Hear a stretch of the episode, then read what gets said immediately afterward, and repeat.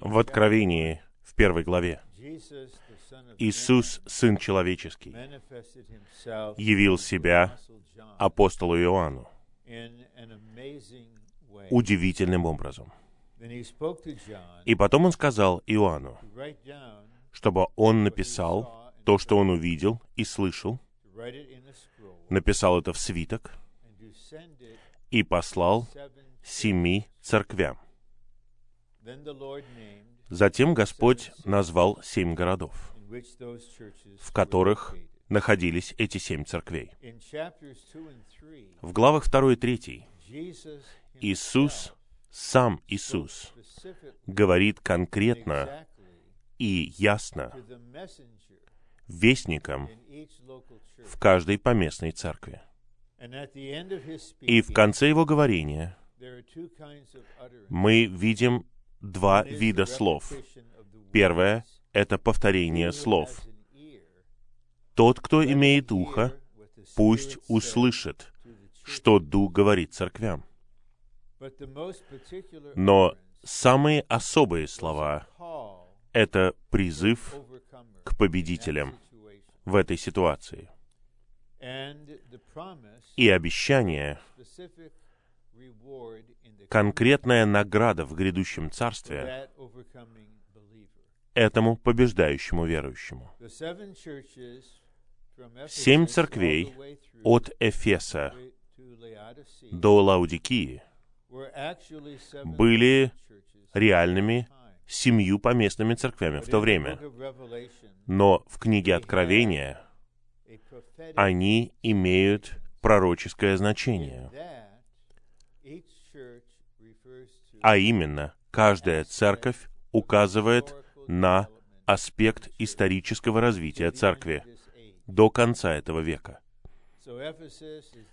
Эфес — это церковь сразу же после времени апостолов. Смирно обозначает церковь, которая подвергается гонению на протяжении двух или более веков.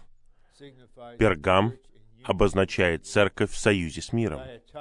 Фиатира обозначает римско-католическую церковь, которая полностью утверждена к шестому веку и существует до конца века. Сарды обозначают церковь, так называемую церковь, которая появилась в результате реформации, и она тоже будет существовать до конца века. Филадельфия обозначает восстановленную церковь. Церковь, которая исполняет Божий замысел, а Лаудикия представляет деградировавшую восстановленную церковь. В каждой ситуации Господь говорит о победителях, о том, кто может побеждать и покорять любые отрицательные ситуации, которые мешают Богу осуществить Его замысел. Но я хотел бы подчеркнуть, как вы скоро увидите, победители имеют положительную функцию. Они исполняют Божий замысел по мере того, как он осуществляется в той ситуации, в которой они находятся. Даже в церквях, в настоящих церквях, у большинства святых со временем развиваются какие-то практики, представления, которые противоречат Божьему домостроительству. Например, союз с миром. Или принесение чего-то языческого и смешение это с чем-то божественным. Или, например, тепловатость. Или то, что у них есть имя, будто они живы, имя, будто они живы, но на самом деле они духовно мертвые. Итак, победители в этой конкретной ситуации покоряют этот отрицательный элемент. Но также они связаны с осуществлением Божьего замысла, который раскрывается во времени и в пространстве. Обещание победителям в каждом случае, например, в Эфесе, тот, кто побеждает, ему я дам есть от дерева жизни в раю Божьем. Или обещание победителям в Смирне. Если ты верен до смерти, то ты получишь венок жизни. С одной стороны, в будущем все эти обещания будут наградой в веке Царства. Но есть принцип, который управляет всеми этими словами победителем. Что они будут переживать и чем они будут наслаждаться в грядущем веке, это самое они переживают, и этим самым они наслаждаются сейчас. Например, победители в Эфесе, дело не в том, что никто из них не ест от дерева жизни, и при этом они побеждают потерю первой любви и первых дел, и только в Царстве они будут причащаться дерева жизни. Нет, поскольку они побеждают, они участвуют в этом дереве жизни сейчас. И поскольку они находятся в действительности этого сейчас, когда Господь придет и установит свое царство, эта действительность будет открыто явлена. Итак, наш взгляд на то, что делает победитель и кем является победитель, должен быть полным и уравновешенным. С одной стороны, победители — это те, кто покоряет все отрицательное. С другой стороны, они активно осуществляют Божье домостроительство. Это одна из причин, почему даже в восстановленной церкви, в Филадельфии, церкви, в которой Господь не может найти никакой вины, ее не за что упрекать. Во всех остальных церквях он нашел недостатки, неудачи, и он все это показал. В Смирне ничего не было плохого, потому что они платили цену своей жизнью. У них были недостатки, но Господь не упомянул их, потому что они были верными до смерти. Но когда есть восстановленная церковь, например, Филадельфия, которая не отрекается от имени Господа и которая сохраняет Его Слово, и которая уже имеет венок, зачем Господь призывает победителей в этой церкви? По двум причинам. Первое, что, ну, давайте предположим, спортсмен, который готовится к какому-то соревнованию, и он находится в лучшей форме, в лучшем состоянии, неважно, это марафон или десятиборье, просто достичь такого хорошего состояния — это довольно большое дело. Но еще большее дело — поддерживать это состояние, поддерживать его всю свою жизнь, поддерживать свое здоровье и свое существо. Итак, Господь говорит, что победители Филадельфии соблюдают Его Слово, они чтят Его имя, но потом Он говорит что-то поистине удивительное. В Откровении 3, 12, стих 12. Господь упоминает Новый Иерусалим, потому что что у Бога на сердце от вечности в прошлом исполнится победителями в восстановленной церкви. И в принципе, Господь знает истинное состояние церквей в Господнем восстановлении, но среди них есть признаки восстановленной церкви. Братья были этим 200 лет назад. Они деградировали и стали Лаудикией. Мы, может быть, сегодня являемся восстановленной церковью, но мы не должны быть самоуверенными. Мы должны смирять себя, потому что мы можем повторить эту же историю. Итак, по мере того, как мы упражняемся и удерживаем то, что имеем, чтобы никто не взял наш венок, мы не будем деноминировать себя, мы не будем брать себе имя какого-либо человека или какой-либо вещи. Мы держимся чистого Слова Божьего. В то время как мы это делаем, мы поддерживаем то, что было восстановлено. Но победители делают нечто большее. И когда я начал понимать это, это дало мне новое восприятие того, что Бог хочет осуществить в церковной жизни сегодня.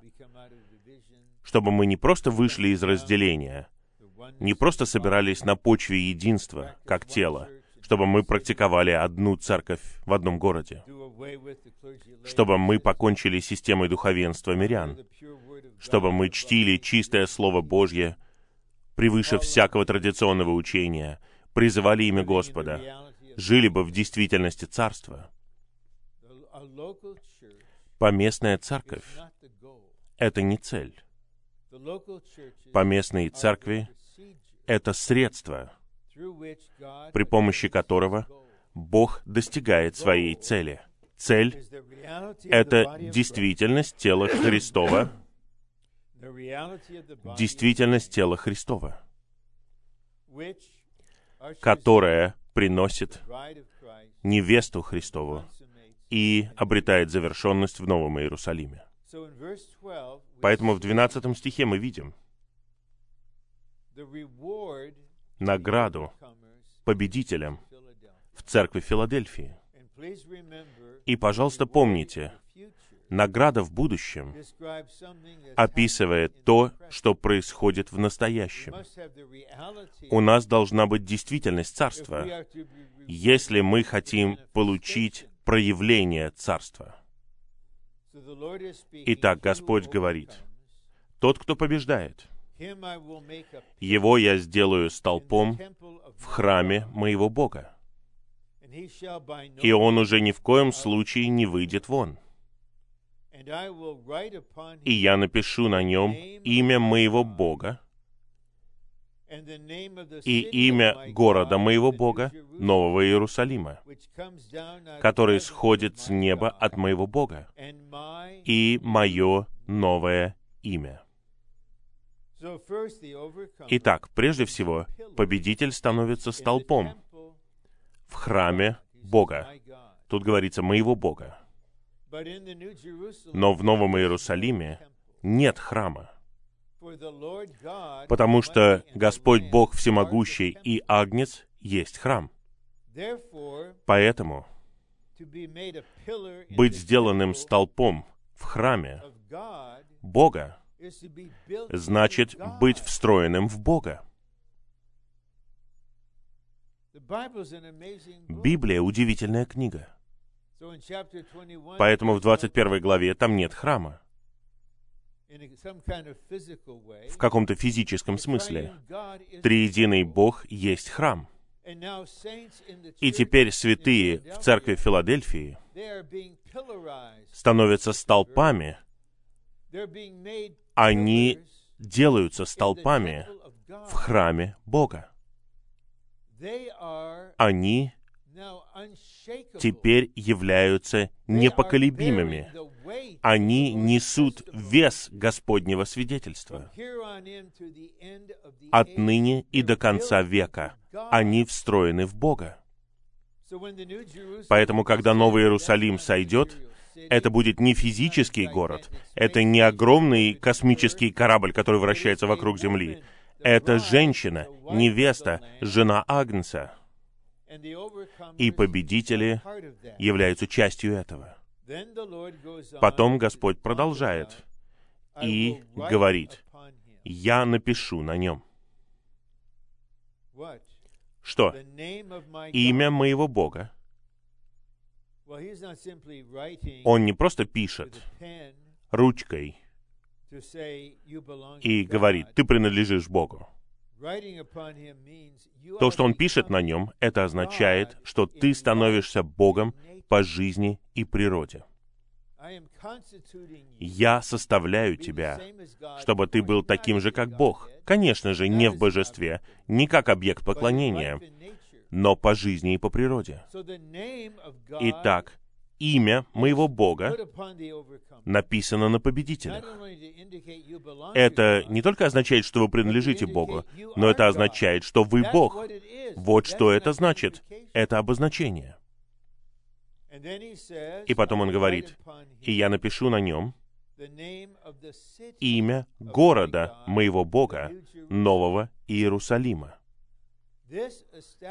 Это утверждает связь через победителей между церковью Филадельфии и окончательным завершением Божьего домостроительства Новым Иерусалимом. Итак, написать имя Нового Иерусалима, города моего Бога, на вас, это не значит просто, что вы принадлежите чему-то, а вы есть это. Новый Иерусалим, я подчеркиваю снова, это не материальный город, а совокупная личность. Он будет явлен на двух этапах. Первый этап — во времени, второй этап — в вечности. Век Царства также будет веком начального проявления Нового Иерусалима. Затем, в конце века Царства, когда все отрицательное будет уничтожено, у Белого престола будет новое небо и новая земля, поэтому нужно подождать, и мы посмотрим, будет ли там элемент времени или нет.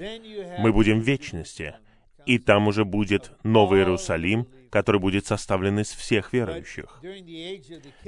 Но во время века Царства Новый Иерусалим состоит исключительно из победителей. И победители, которые будут составлять Новый Иерусалим, производятся в восстановленной церкви, в Филадельфии, по местных церквях. Затем я напишу на нем мое новое имя. Тот же самый принцип. Что я хочу сказать? Это вот что. В церковной жизни, в Господнем восстановлении, мы не просто пробуем воду. Мы не просто здесь пытаемся просто удержать голову над водой, пока Господь не вернется. Просто держась за что угодно. Мы не деградируем, нет. Это отрицательный аспект победы. Ничто нечистое не приходит к нам. К нам не возвращается система духовенства и мирян. Мы не тепловатые, мы любим Господа, мы любим Его Слово. У нас есть венок. Но слово победителям указывает на то, что что-то положительное должно также происходить в жизнях святых. Мы должны думать о том, как это удивительно, то, что брат Ли в последние три с половиной года своего служения, я верю, он достиг вершины зрелости которой не было со времени апостолов. Он высвободил вершину божественного откровения. Бог стал человеком, чтобы сделать человека Богом по жизни и по природе, выражению, но не в божестве. И затем он говорил все больше и больше о применении толкования Нового Иерусалима к ищущим верующим. И затем он говорил нам об органическом спасении, о спасении в жизни, о царствовании в жизни. В своем последнем служении на китайскоязычной конференции зимой 1997 года он говорил о том, что спасение в жизни Христа равнозначно царствованию в жизни. Он говорил нам о богочеловеческом житии. Все это, все эти темы служения осуществляют Откровение 3.12. Итак, победитель в этой конкретной ситуации, восстановленная церковь, они имеют эту положительную функцию. Они не просто в церковной жизни. Они не просто поддерживают то, что они получили. Они становятся божественно-человеческими. Они становятся Богом по жизни и по природе. Благодаря божественному раздаянию, благодаря органическому спасению, благодаря царствованию в жизни, благодаря росту в жизни, они становятся столпами, непоколебимыми, верующими. В молитве Анны в первой книге Царства второй главе она провозглашает Господу столпы. Они указывают на Божьих побеждающих людей, столпы земли. Они принадлежат Господу, и Он поставил на них мир. Они несут вес, они несут свидетельство, и они непоколебимы до конца. Победители непоколебимы. Они составлены из непоколебимого Бога. Разве это не имеет такого значения? В послании к евреям в 12 главе говорится, что у нас царство, которое не может поколебаться.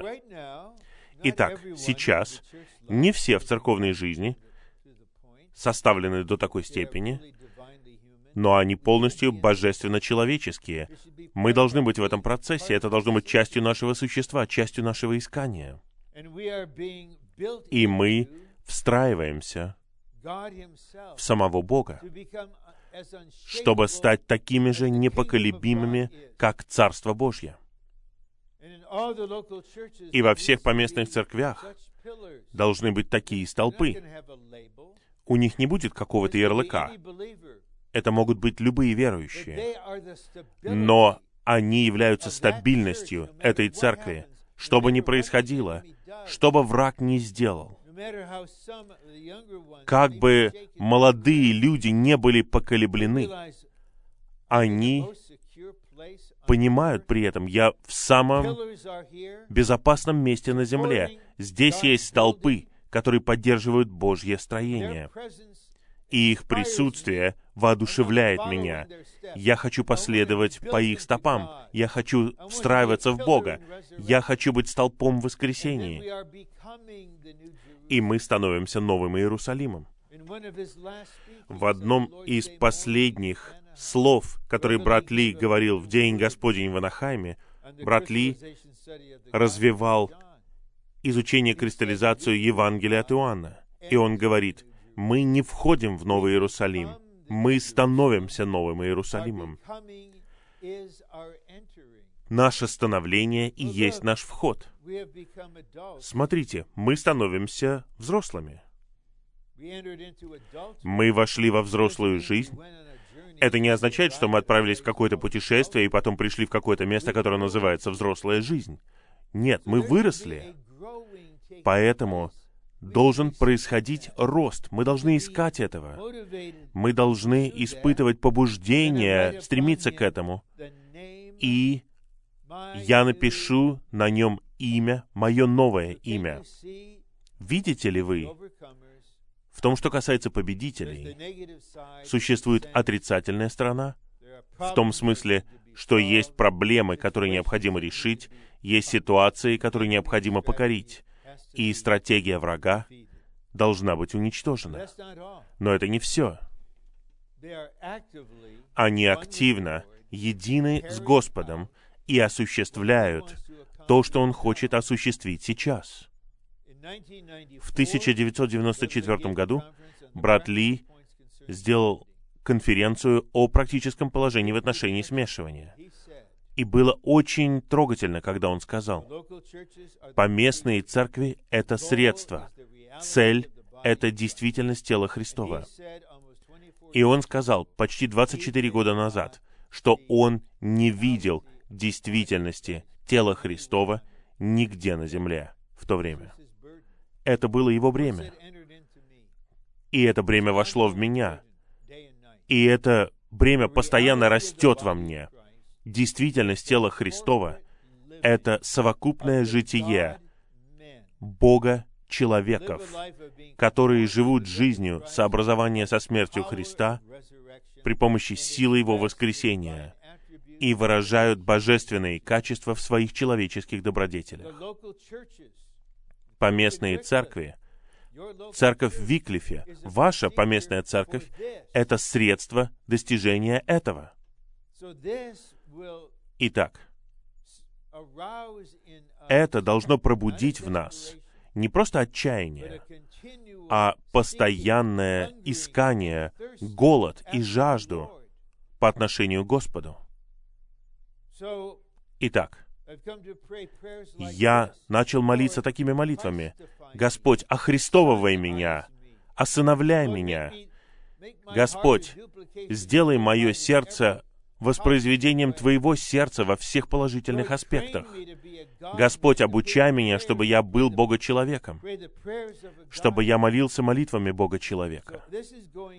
Это происходит главным образом внутри, в то время как мы живем церковной жизнью. Жалко, что нашего брата здесь нет.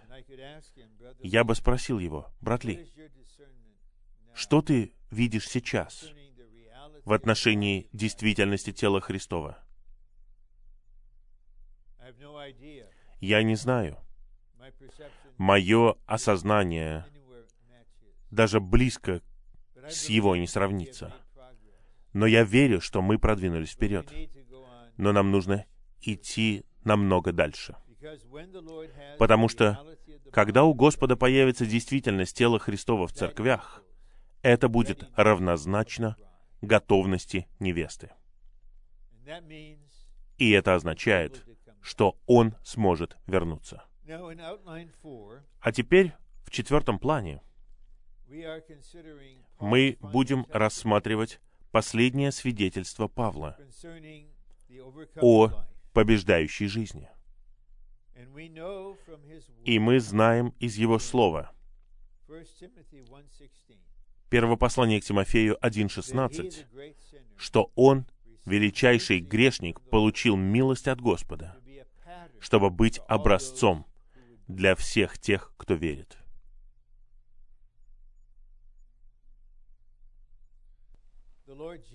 Господь Иисус является опытным образцом Бога-человека, победителя. Павел является образцом грешника, который становится воспроизведением Христа. Итак, Бог показывает очень большого грешника, того, кто пытается уничтожить церковь, за которую умер Христос, того, кто дышал убийством против нас. И Господь смиловался над таким грешником и явил в жизни и переживании этого человека то, как мы можем закончить свою жизнь победоносно, как победители. Итак, существует три аспекта, которые упомянуты в этом заголовке, и награда Небесного Царства. Сражаться добрым сражением, окончить бег и сохранить веру чтобы получить в награду небесное царство. Первый пункт. Добрым сражением я сражался. Он использует терминологию войны, сражения много раз. Когда он наставляет своего духовного сына Тимофея, в первом послании, написанном Тимофею, в первой главе 18 стихе, он говорит, ты должен сражаться добрым сражением. И там сражение означает противостоять всему, что противоположно Божьему домостроительству, любому разногласию, любому раскольническому учению, которое мешает осуществлять Божье домостроительство. И Павел завершал свой бег. Он знает, что он сражался сражением. Но Тимофей, молодой воин, остался. Поэтому Павел — образец. Он сражался добрым сражением. Даже в спорте, когда есть соревнования, неважно, кто выиграет, можно сказать, о, это был, была хорошая схватка. Итак, мы участвуем в хорошем сражении, в добром сражении. Вы, может быть, скажете, ну, я вырос в христианской группе, которые там все пацифисты, я не хочу сражаться. Ну, нет, мы не сражаемся, чтобы защитить себя. Но мы сражаемся за Божьи интересы против его врага. Это подпункты, пункты с А до Г. Надлежащая христианская жизнь включает в себя сражение добрым сражением против сатаны и его царства тьмы и за интересы Божьего Царства. Вот что он делал. Если бы вы посмотрели главу в книге «Переживание жизни» о духовной войне, это четвертый этап. Это очень продвинутый этап. Брат Ли говорит, что все аспекты нашего служения являются войной. Если у вас есть желание действительно служить молодым людям, вы должны осознать, что действительно бушует война за молодых людей. Враг хочет приобрести их. Враг хочет украсть их, растлить их, уничтожить их. Это не означает, что нам нужно теперь приходить на молодежные собрания и начинать изгонять бесов и запрещать врагу. Нет, мы понимаем, что идет война, и мы будем сражаться за наших молодых людей. Мое сердце было разбито в 1997 году. Я признаю, что это был кто-то близкий мне. Он полностью двигался по направлению к полновременному обучению, и я увидел, как враг пришел и полностью уничтожил все это. И такое происходило много раз. И мы, мы должны быть на чеку, когда мы служим детям. Есть брат, может быть, ему сейчас 60 с небольшим. Мы служили вместе с шестиклассниками в Анахайме. Это 30 с лишним лет назад. Он до сих пор молится за тех мальчиков, которым он служил на детских собраниях. Можете себе представить? Вы, наверное, никогда не слышали об этом брате, даже если я упомяну его имя. Просто это будет что-то неизвестное для вас. Но он сражается добрым сражением. Молитвенное собрание — это сражение. Поэтому мы участвуем в добром сражении против сатаны и за Божье Царство. Б. Когда мы преподносим Христа другим, мы оказываемся в сражении. Поэтому мы должны быть воинами, сражающимися за Божьи интересы. Не пытайтесь навязать себе это осознание. В конечном итоге, все, что брат Ли преподносил, он во всем сражался для того, чтобы высвободить истину и вкладывать ее в нас. И во втором послании к Коринфянам, 10 главе, Павел оказался в подобном сражении, даже относительно людей в церкви. И он говорит, что наше оружие не плотское, оно сильное перед Богом, чтобы сокрушать твердыни и все, что восстает против знания Бога. Нам нужно прорваться через крепость нашего разума, чтобы истина достигла Духа. В. Сражаться добрым сражением веры значит сражаться за Божье новозаветное домостроительство. В особенности, это значит сражаться за Христа как воплощение Бога и Церковь как тело Христова. То, что я сейчас скажу, я говорю без всякого неуважения. Есть христианский журнал, который называется «Христианство сегодня». Он существует уже практически 60 лет. Билли Грэм был его основателем. Если вы возьмете выпуск, предположим, 60-го года и сравните его с 2018 годом, вы поймете,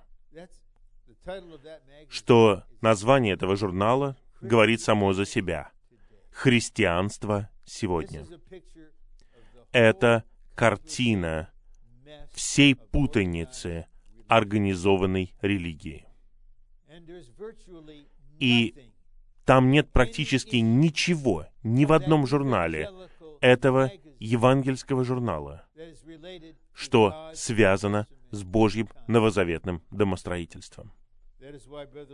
Поэтому у брата Ли было бремя, чтобы у нас был журнал, который бросил бы вызов богословию в христианстве. Вот что мы пытаемся сделать постепенно в журнале «Утверждение и критика». Итак, мы не просто безучастны. О, у нас есть Божье домостроительство. Нет, мы сражаемся за него.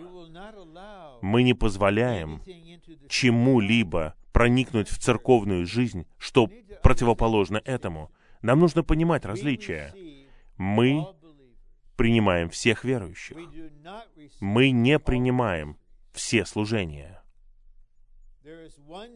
Есть одно служение, новозаветное служение, которое осуществляется многими верными братьями, у которых есть такая доля. Поэтому Павел говорит, мы имеем это служение, это совокупное служение. Он также говорит Тимофею, исполняй свое служение. Он сказал Архипу, исполняй свое служение. Поэтому смешанные братья сегодня, с одной стороны, это совокупное служение. С другой стороны, у каждого брата есть своя доля, драгоценная. Мы принимаем служение тех, кто находится в одном служении, но мы не принимаем какого-либо другого служения в церковь. Если вы хотите читать и изучать что-то другое, мы не контролируем вас. Но что касается того, что преподносится в церковной жизни, это должно быть чистое Слово Божье относительно домостроительства Божьего. Г. Господне служение — это звук трубы для того, чтобы войско выходило на войну. Я хотел бы сказать, здесь нечто большее, но Господь правит во мне, и Он не хочет, чтобы я говорил. Это будет не мудро. Но на будущей конференции в день поминовения в городе Канзас-Сити будет звук трубы. Будет призыв к войне. Если вы можете поехать, если вы не можете поехать, пожалуйста, скачайте эти сообщения.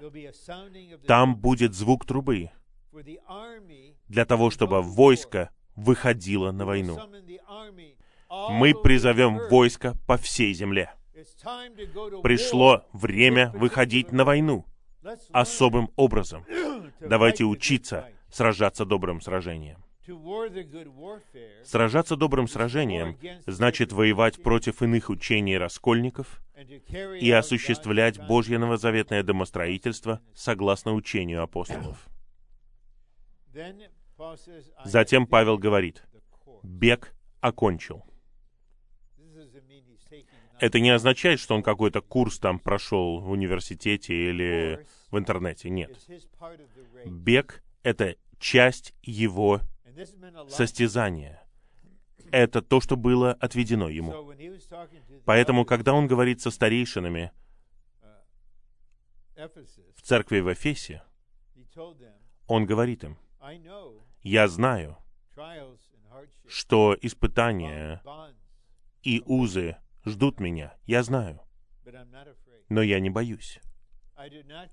Я не считаю свою жизнь драгоценной сама по себе. Я хочу лишь закончить свой бег и служение, которое я получил от Господа. В послании к евреям в 12 главе мы снова видим, что мы должны пробежать в состязании, которое лежит перед нами. Бог приготовил или запланировал для каждого верующего бег, дистанцию. И победитель — это верующий, который заканчивает этот бег. Большая часть верующих даже не думает о том, что есть бег, который нужно бежать.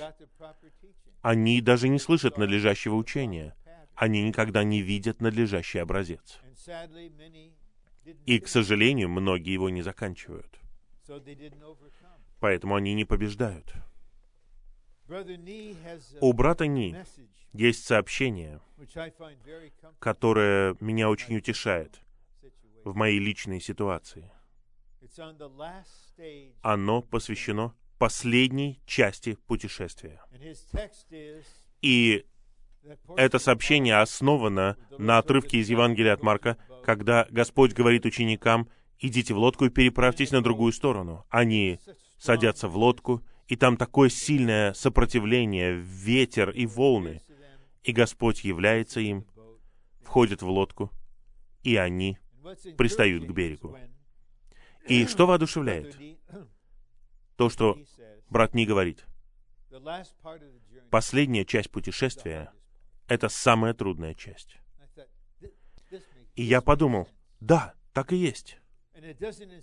Но это не внушает страх. Это вкладывает веру. Теперь мы достигли самой трудной части путешествия. Это означает, что мы близки к концу, мы близки к победе. Итак, у каждого из нас есть дистанция, есть состязание, которое нам нужно пробежать. И иногда я слышу, вот как э, братья говорят об этом, и меня это очень воодушевляет. Непроизвольно, я понимаю, это не метод. И я просто воодушевляю брата. Закончи свой бег. Что бы ни произошло, закончи свой бег. Если упадешь, если тебя собьют, встань и беги снова. Мне нравится этот стих в книге пророка Михея. Пророк говорит, «Не хвались передо мной, о мой враг, потому что когда я упаду, я снова встану». У меня были мои падения, и я не знал, встану ли я снова. Но служение Господу, молитвы святых, снабжение тела помогали мне встать и бежать вперед. Поэтому, когда он говорит, бег окончил, это означает, что он знал, что он победитель. Почему вы все еще бежите? Вы не можете сказать, я окончил. Однажды я увидел документальный фильм об состязании «Железный человек», Iron Man. Сначала они там плывут, 4, по-моему, мили, потом на велосипеде, где-то 120 миль, и потом они бегут марафон. И считается, что вы завершили это состязание, если вы пришли к финишу до захода солнца. И одна женщина просто была истощена, и за 100 метров до финиша она не могла двигаться вперед, она не закончила. Итак, молодые люди, которые любят заниматься спортом, не надо праздновать, пока вы не пересечете финиш. Понимаете? Вы, может быть, упадете неизвестно когда. Мы просто бежим. никто из тех, кто трезво мыслит, не будет говорить «я победитель». Мне приходили электронные письма от людей, которые хвалились, что они победители. Я просто боюсь за них. Мы продолжаем бежать. И когда мы достигнем конца, мы знаем, что мы будем у конца, мы можем сказать «Я закончил». И вот подпункты. Надлежащая христианская жизнь включает в себя бег на дистанции для осуществления Божьего домостроительства согласно Его замыслу. Видите, мы все члены тела. Мы осуществляем Божий замысел совместно. Но нам нужно, чтобы что-то побуждало нас лично. Это наша дистанция. И это большое утешение. Это большое утешение для меня до сих пор, когда соработник уходит к Господу, или святой уходит к Господу, и у вас есть ощущение, он закончил свой бег. Я не беру на себя обязанности Сына Человеческого говорить что-то.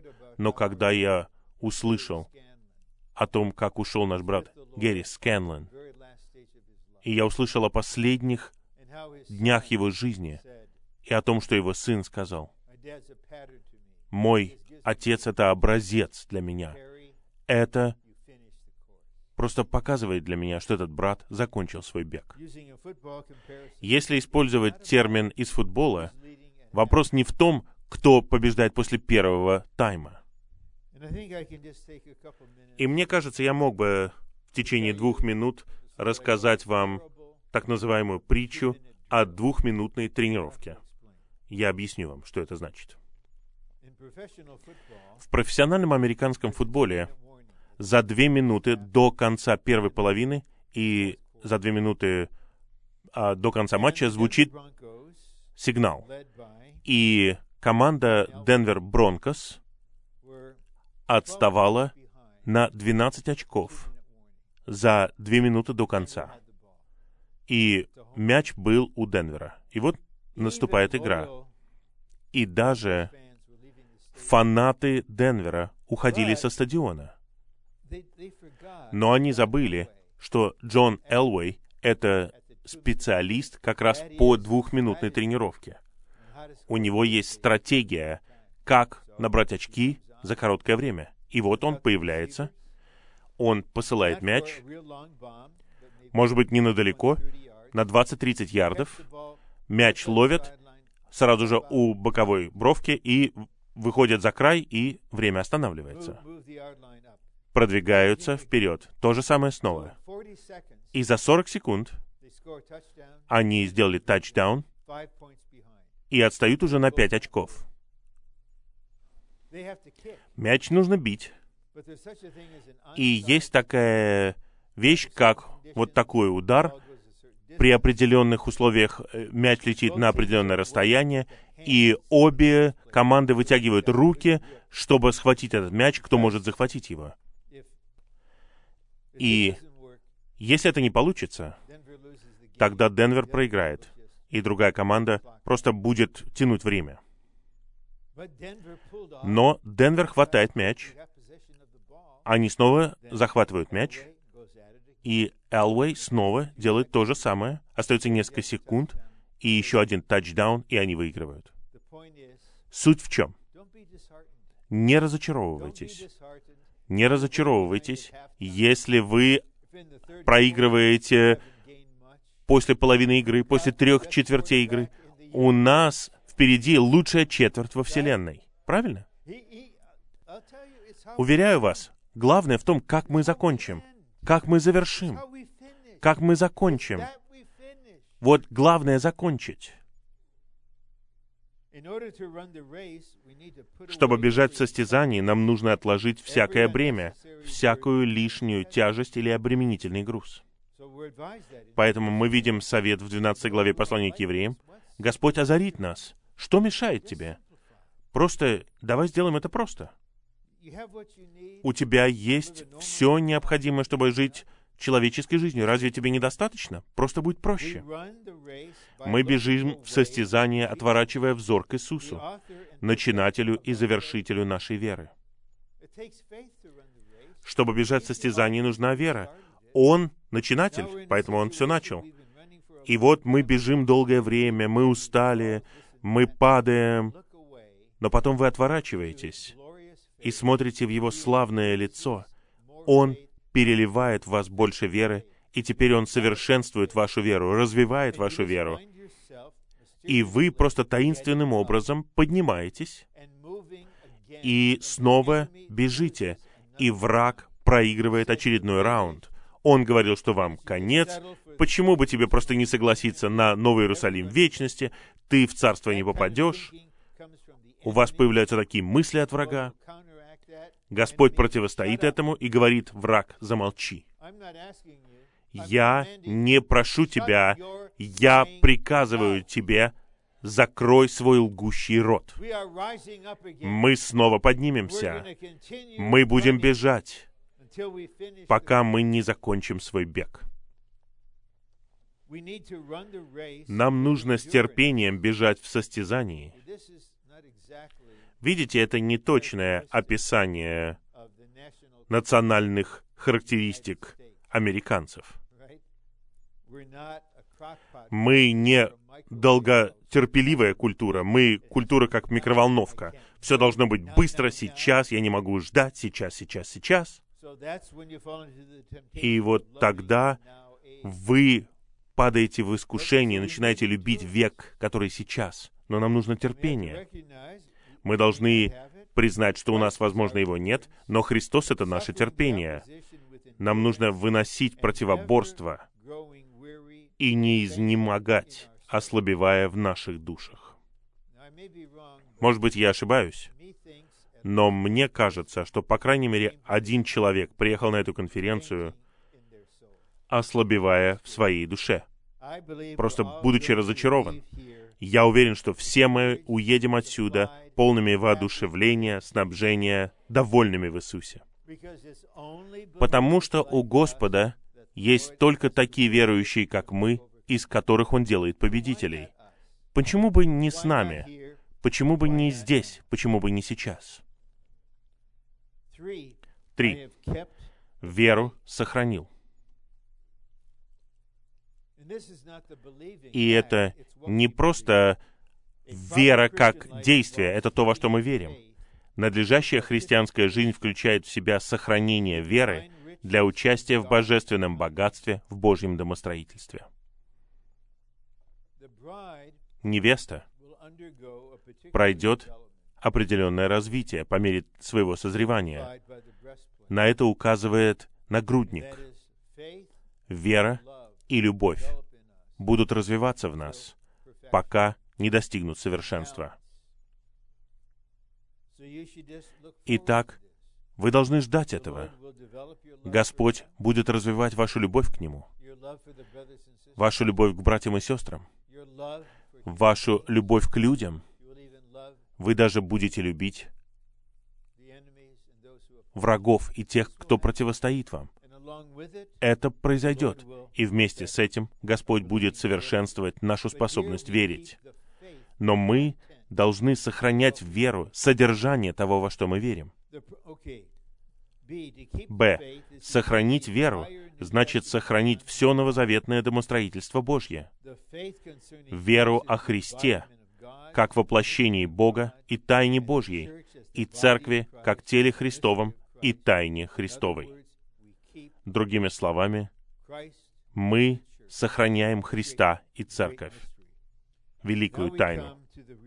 А теперь мы подходим к награде. Э, последние несколько минут, и мне кажется, времени у нас хватит. Те, кто сражается добрым сражением веры, оканчивает бег и сохраняет веру, получат венок праведности и будут спасены, будучи введены в небесное царство.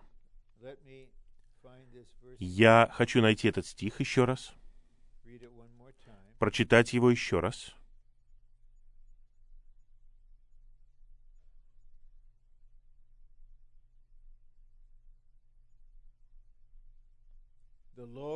Господь избавит меня от всякого злого дела и спасет, введя в свое небесное царство. Ему слава во веки веков. Аминь. Хороший стих для молитвы чтения. Мне кажется, что Господь спасет меня от всякого злого дела. Говорите аминь на это. И спасет меня, введет в свое небесное царство. Поэтому нам нужно молиться. Господь, спаси меня от всякого злого дела. Спаси молодых людей от всех злых дел. Освободи нас. Освободи нас от всякого злого дела. Спаси меня, введя в свое царство. Венок праведности будет дан в качестве награды всем, кто возлюбил явление Господа.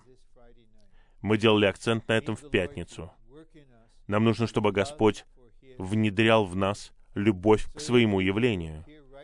Поэтому, если бы Он явился сейчас, мы отбросили бы все и сказали, Господь, да, я готов, пойдем. Я все оставляю. Я не буду возвращаться в свою комнату. О, мой iPad, мой галстук, мой смартфон. Мое там ничто. Вы просто любите Его явление. Разве не полезно увидеть контраст? Любовь здесь. И во втором послании к Тимофею 4 главе. Соработник, влиятельный человек. Он осуществлял важную работу, и мы доходим до него. Он возлюбил нынешний век. А вот обычные святые. Они живут в церковной жизни. Они проходят через все в человеческой жизни, и они любят явление Господа. Они победители. Явление Господа, Его возвращение является для нас предостережением, воодушевлением и побуждением. Мы должны любить явление Господа и ожидать Его с искренним ожиданием и радостью. По какой-то причине, больше, чем когда-либо в своей жизни, я жажду возвращения Господа. Господь, вернись. Вернись как можно быстрее. Мы хотим взаимодействовать с Тобой. Мы любим Твое явление. Любовь к явлению Господа противопоставляется любви к нынешнему веку, сегодняшнему миру перед нами. Сегодня все мы, особенно молодые люди, мы должны проницать нынешний момент. Моисей это увидел. Он был очень способным человеком. Он был обучен всей мудрости Египта. Он был на одном уровне с фараоном. Но он все это оставил. Он ушел от временного наслаждения грехом. И он отождествил себя с Божьим страдающим народом, потому что он видел награду. Он видел невидимого.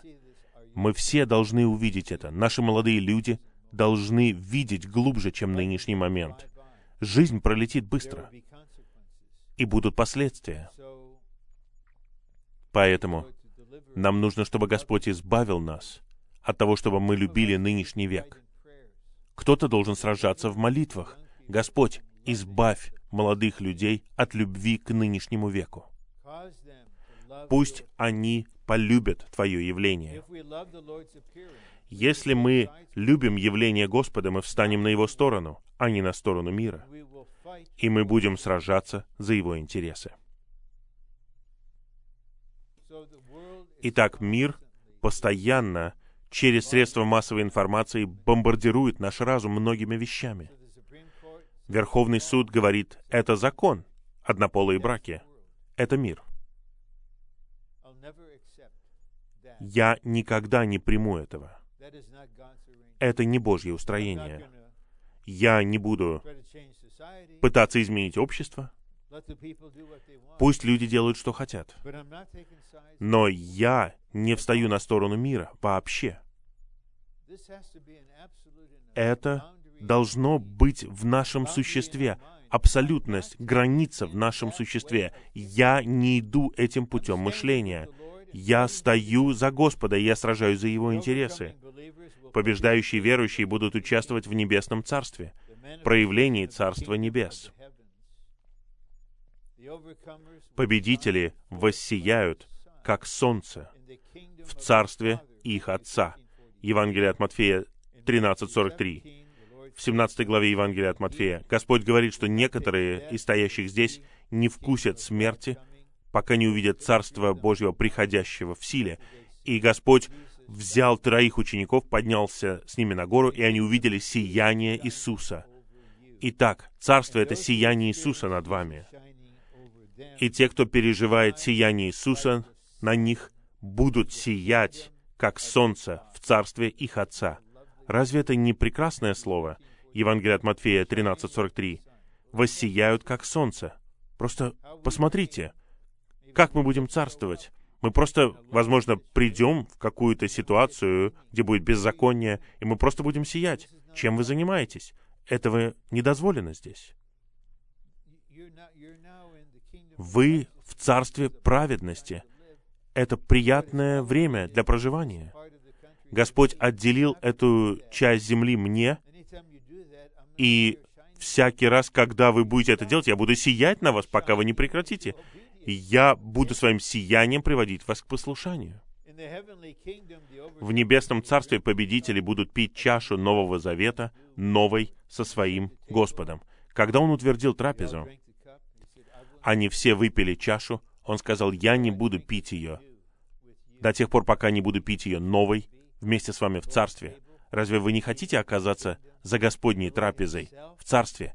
И сам Господь подаст нам чашу. В небесном царстве победители войдут в радость Господа и тем самым приобретут свою душу, спасут свою душу и будут наслаждаться спасением своей души. Что это означает? Спасать свою душу жизнь значит быть не готовым следовать за Господом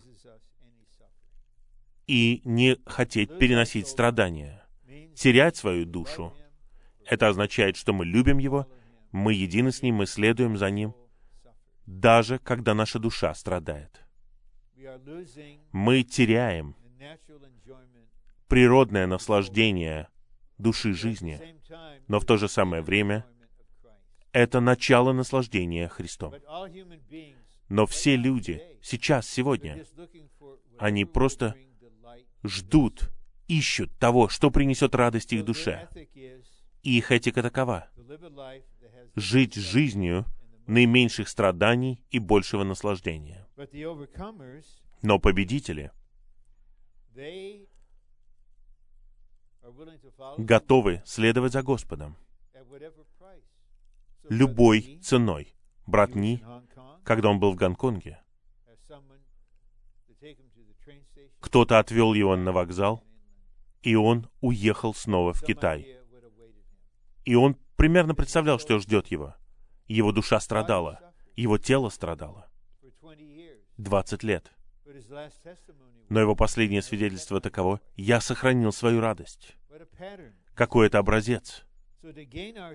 Итак, приобрести душу или спасти душу значит, когда Господь вернется, наша душа будет освобождена от всех страданий и войдет в великолепную радость Господа. Четвертое. В небесном царстве побеждающие верующие будут царствовать с Христом и править над народами. У меня возникла такая смешная мысль, необычная мысль. Она уже у меня много лет. Я не говорю, что это произойдет, но надеюсь на это. В первой половине 20-го столетия в Китае, в студгородках, были две силы, которые действовали среди студентов. Коммунисты и благовестие в Господнем восстановлении.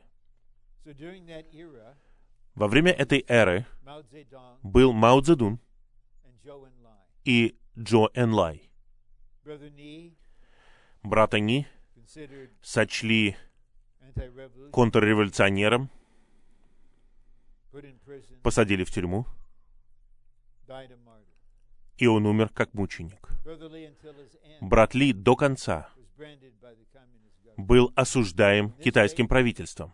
В этом веке есть Мао Цзэдун и Джоэн Лай. Как было бы сладостно, если бы в будущем веке царства брат Ни, родившийся на юге, получил бы южную часть Китая, а брат Ли, родившийся на севере, получил северную часть Китая. И тысячу лет эти два брата правили бы Китаем. Давайте подождем и посмотрим. Я хотел бы там оказаться. Я не могу себе представить, что Господь даст Исландию брату Ли и Патагонию брату Ни. Нет.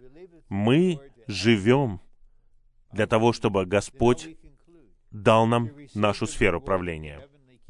В. Получить награду Небесного Царства значит иметь наивысшее наслаждение Христом особым образом. Эта особая доля будет наградой Его верным последователям. Итак, разве вы не верите, что, по крайней мере, в какой-то степени, хотя бы небольшое семя попало в вас? Господь может сделать вас победителем. У него ведь правда замечательно это получается. Как вы думаете, неужели он не хочет этого сделать? Давайте просить его. Давайте верить, что он ответит на нашу молитву. Господь, ради тела, ради невесты и ради царства, сделай меня победителем. Слава Господу!